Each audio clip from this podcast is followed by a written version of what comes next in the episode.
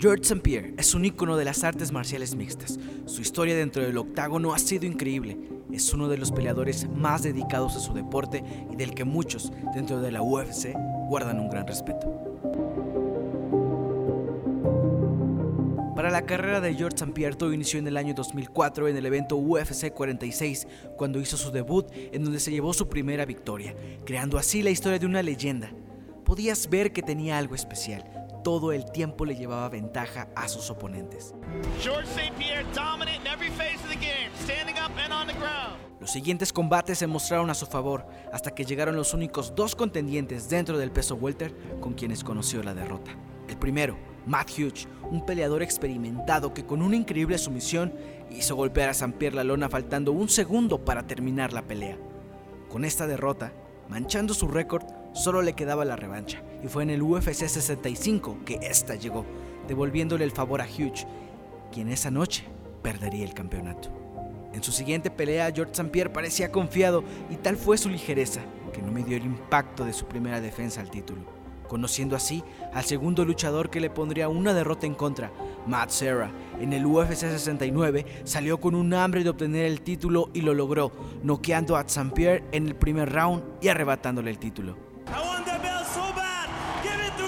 Parte más importante de su carrera estaba por iniciar. Fue en el UFC 83. Serra y St. Pierre se verían de nuevo las caras para firmar una última pelea, la cual definiría al mejor de la división. Para entonces, George St. Pierre no era el mismo. Sus entrenamientos cambiaron. Su mentalidad cambió. Salió a colgarse de nuevo el cinturón y fue hasta el segundo round que se detuvo la pelea por todo el castigo que recibía Sarah y de esa manera George St. Pierre se levantaría con el título en sus manos.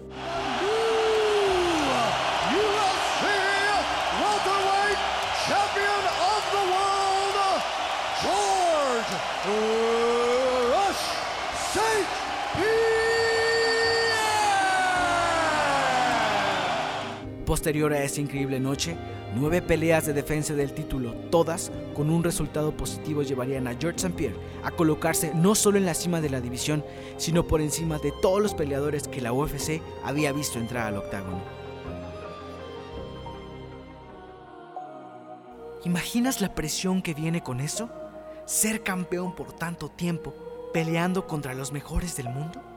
Estaba dando literalmente su vida al deporte y parecía ser que no le quedaba nada para su alegría y su vida personal. En su última pelea, tras una victoria por decisión dividida, St. Pierre anunció su retiro de la UFC. I need to to hang up my glove for a little bit. Are you retiring right now? Is that what you're saying? I have, I have to go away for a little bit at least. Is this the end? Hizo lo que dijo. Se retiró por un tiempo y año tras año la misma pregunta siempre se hacía. George St. Pierre saldrá del retiro Años después, suena la respuesta. No solo salía del retiro, regresaba a subir al peso mediano y pelear contra uno de los oponentes más duros que la UFC ha visto en toda su historia, el campeón europeo Michael Bisping. Regresaba a demostrar que aún tenía lo necesario para ser campeón de la UFC. Fue increíble verlo regresar y pelear de la manera en la que lo hizo. Llevó a su oponente al límite y tras dos rounds de intensa lucha logró que Bisping tocara la lona en señal de rendición. Con su victoria, sellaba los libros de la historia dentro de la UFC, al ser un veterano campeón que salía del retiro y ganaba la siguiente división colocándose como uno de los pocos peleadores en ser campeón en dos divisiones. Siempre estuvo motivándose para llegar más alto, para ser mejor de lo que ya era, para ser el mejor de todos.